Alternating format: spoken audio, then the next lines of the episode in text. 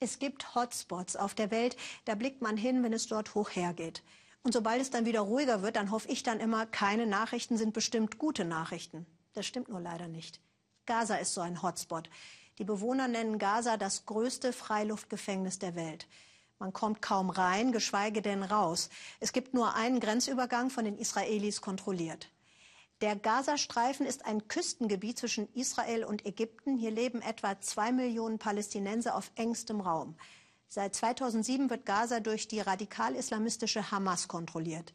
Immer wieder kam es zu militärischen Konflikten mit Israel. Zahlreiche Häuser sind zerstört. Strom gibt es nur für wenige Stunden am Tag. Düstere Perspektiven. 60 Prozent der jungen Menschen sind arbeitslos. So, und jetzt kommt's. In diesen zehn Jahren Hamas hat es das nicht gegeben. Wütende Palästinenser protestieren gegen die Hamas. Wohlwissend, sagt Susanne Glass, dass die Hamas nicht zimperlich ist und nicht zimperlich umgeht mit Menschen, die es wagen, Kritik an ihr zu üben. Wir wollen Strom. Wir wollen leben wie Menschen. Ihre Verzweiflung ist größer als die Angst. Sie demonstrieren, obwohl sie Haft und Folter riskieren gegen die radikal-islamische Hamas in Gaza. Die ersten großen Proteste seit deren Regierungsübernahme vor zehn Jahren. Er hat die Massen mobilisiert. Mohammed al-Taluli, 25 Jahre, arbeits- und perspektivlos, wie so viele in Gaza, trotz guter Ausbildung. Was dann kommt, hatten sie befürchtet. Die Hamas geht mit Härte dazwischen, schießt in die Luft. Hunderte Demonstranten werden verprügelt, festgenommen. Mohammed ist unter denen, die fliehen können. Noch am selben Abend kommen die Hamas-Sicherheitskräfte zu ihm nach Hause, um ihn festzunehmen. Handybilder seiner Schwester.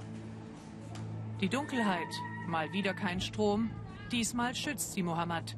Er entkommt seinen Verfolgern, legt kurz danach aus seinem Versteck via Facebook nach. Seit zehn Jahren verrecken wir hier in Gaza. Schluss mit dem Schweigen und Schluss mit dieser Organisation, die uns nicht mal ein Prozent unserer Menschenrechte zugesteht. Ich rede, weil ich die Schnauze voll habe, dass wir keinen Strom haben, in Armut leben, dass 100.000 Akademiker arbeitslos sind. Wir sagen Nein zu Hamas. Haut ab. Drei Wochen später treffen wir Mohammed. Er ist wieder zu Hause im Viertel Chapalia.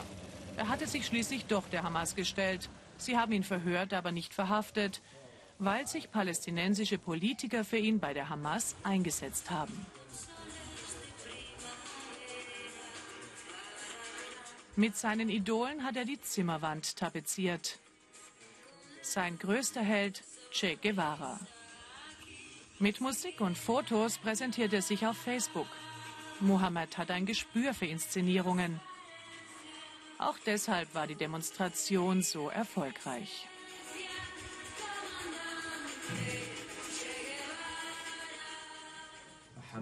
Als ich danach von der Hamas verhört wurde, musste ich unterschreiben, dass ich keine Demos mehr organisiere.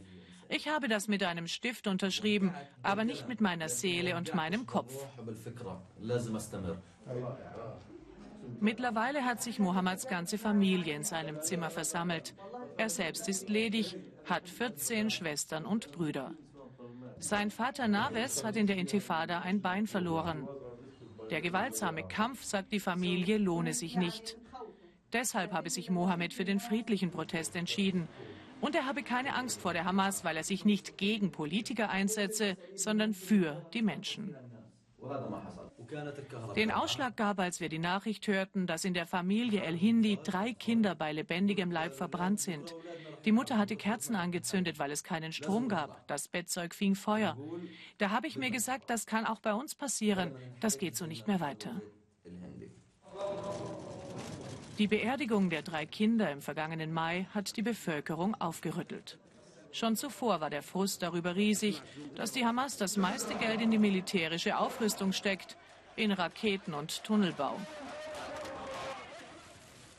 Die zwei Millionen Einwohner im abgewirtschafteten Gazastreifen haben aber nur wenige Stunden am Tag Strom.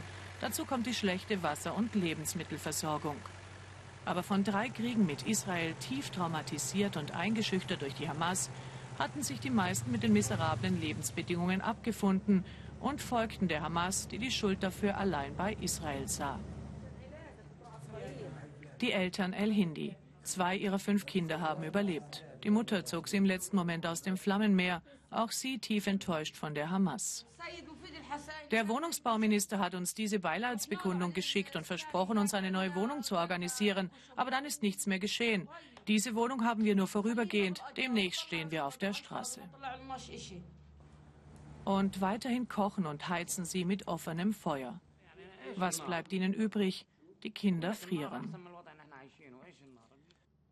Ich weiß, dass diese jungen Leute auch wegen unseres Falles zu Demonstrationen aufgerufen haben.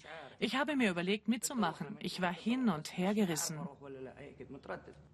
Aber dann war die Angst zu groß. Ich habe ja auch im Fernsehen gesehen, dass viele Demonstranten geschlagen wurden. Die von Mohammed und seinen Freunden organisierten Proteste zeigten Wirkung. Derzeit gibt es acht Stunden Strom pro Tag. Israel liefert Diesel nach Gaza, die Türkei und Katar überweisen Geld.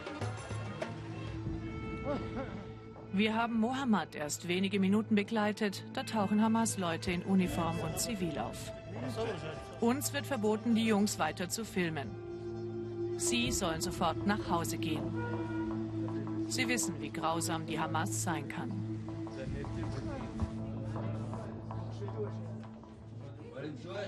Jetzt sind sie niedergeschlagen.